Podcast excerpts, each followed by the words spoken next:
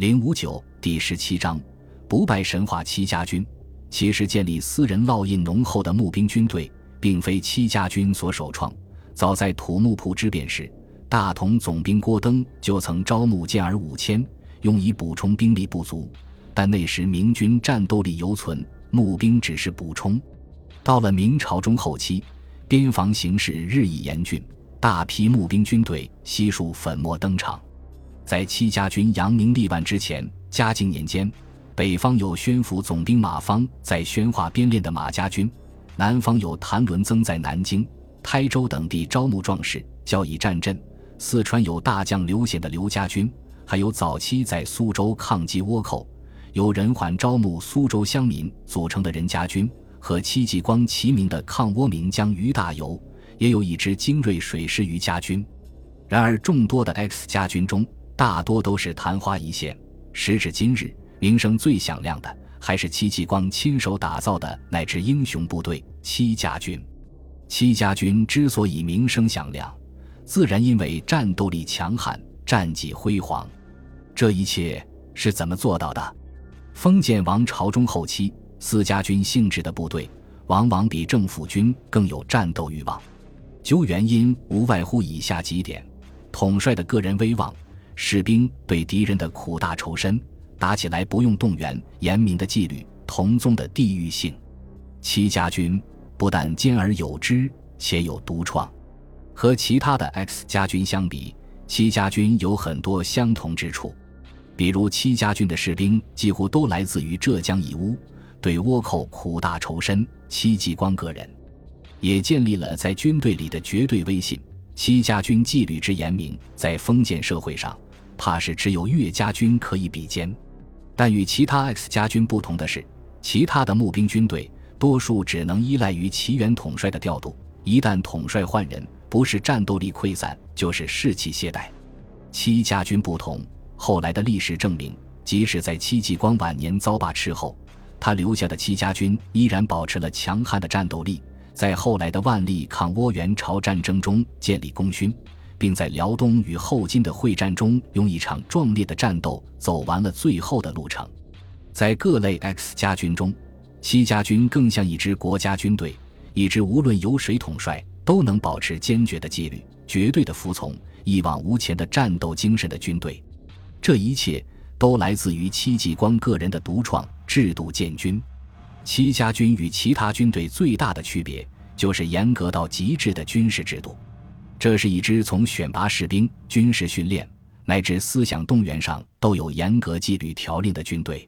戚家军的选拔条例是最严格的：城市中人不要，相貌油滑的不要，在衙门里做过事的不要，性格暴躁的不要，优先挑选的是憨厚朴实的农民。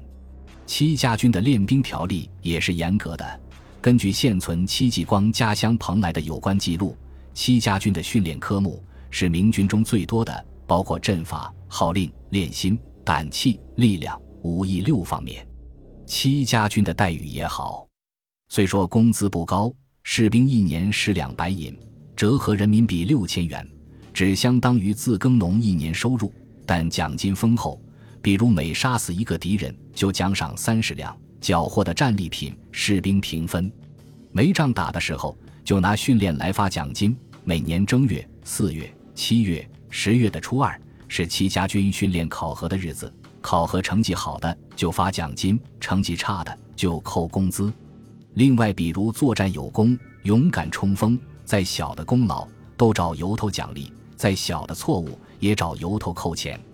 除了严格外，戚家军也有人性的一面，规定除军机谋反杀人、奸盗、赌博等原则问题外，其他错误只要触犯，都可免于处罚。但一旦受罚，就要集合同队士兵，将军律高悬供桌上，当场处罚。戚家军的思想工作也做得好，每个营的战旗都会有不同的图腾，以示忠君报国思想，思想动员灌输到每个士兵。戚继光的理想就是要用严格的制度树立一个军队的荣辱、尊严、士气、信仰，打造一支战无不胜的雄狮。他做到了。其实，制度建军是戚继光很早开始就有的构想。他是明朝开国侯爵戚生的后代，虽世袭爵位，且十七岁就承袭了父亲的官职，但从小刻苦，全无纨绔子弟的骄纵。二十三岁那年，去北京参加武进士考试，碰上了阿勒坦发动的庚戌之变。战后兵部要求考生们每人写一篇如何防备蒙古入侵的策论。戚继光的策论叫《贝俺达阿勒坦策》，很快在京城广为流传。就是在这篇策论里，他提出了一个颠覆明朝军事理念的观点：一个强大的军队不能靠带兵者个人的能力维持。需要完善的制度和正确的执行，方能长盛不衰。所谓兵制完备，令行禁止，定标准，重四义，严军纪，重赏罚，可长保虎狼之师也。实是戚继光的真知灼见。彼时的代理兵部尚书王尚学阅后大赞，夸耀道：“此子他日必成名将也。”少年成名后，戚继光先调防山东登州，升任登州指挥。在当地裁汰冗兵，整顿纪律，加强战备。此时倭寇的侵扰重点是江南地带，远在山东的戚继光自然没有用武之地。兢兢业业干到嘉靖三十二年（公元一五五三年），戚继光终于接到调令，升任浙江都司，专门负责军队屯垦、管后勤的活，自然也不是他所愿。所幸没干多久，浙江参将战死沙场。戚继光火线替补，升任参将，镇守宁波、台州、绍兴三府。到任没一个月，就有大批倭寇进犯。壮志满怀的戚继光立刻率军出击，欲打好出道后的第一战。没想到却是当头一闷棍。明军士兵见到倭寇，立刻撒丫子逃命，筛他一个光杆司令。幸亏戚继光眼疾手快，弯弓搭箭射杀倭寇头目，方稳定了战局。倭寇溃逃后，明军象征性的追了几步，接着就不追了，任戚继光如何严令都无济于事。一个月后，又有倭寇来犯，戚继光率军迎战，明军又是一触即溃。幸亏戚继光处乱不惊，死战不退，才杀退敌人。但明朝士兵的怯懦无能，令他刻骨铭心。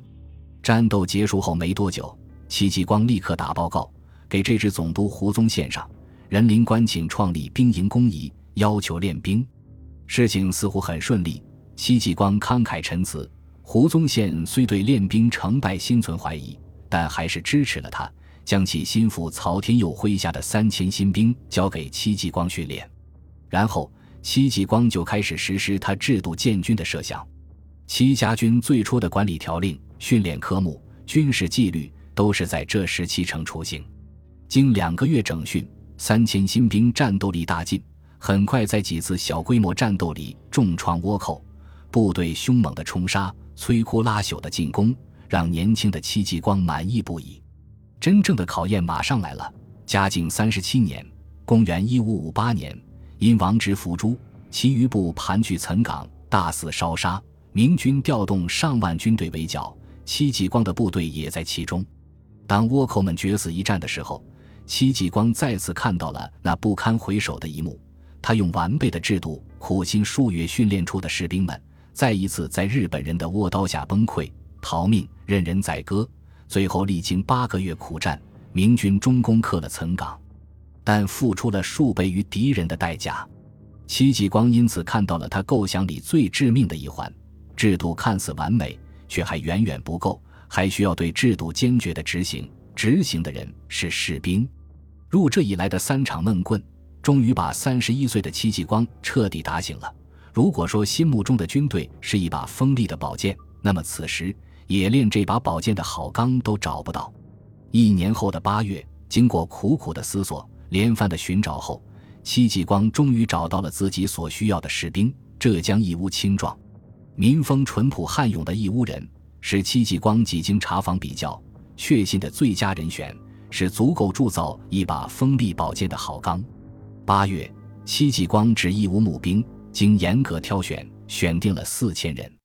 然后是训练，将之前练兵的种种制度创建正式确立。严苛的训练，严明的赏罚，坚决的纪律，只为这一把披荆斩棘的利剑——戚家军。戚家军很快训练成型了。从十年十月起，戚家军开始参加战斗。多次在小规模战役里击败倭寇。因这些胜仗，嘉靖三十九年（公元一五六零年）三月，戚继光改任台州、金华、延州参将。这支成军不到半年的新军，从现在起顶在了抗倭的第一线。真正的战斗也从此时开始。清风出鞘，戚家军来了。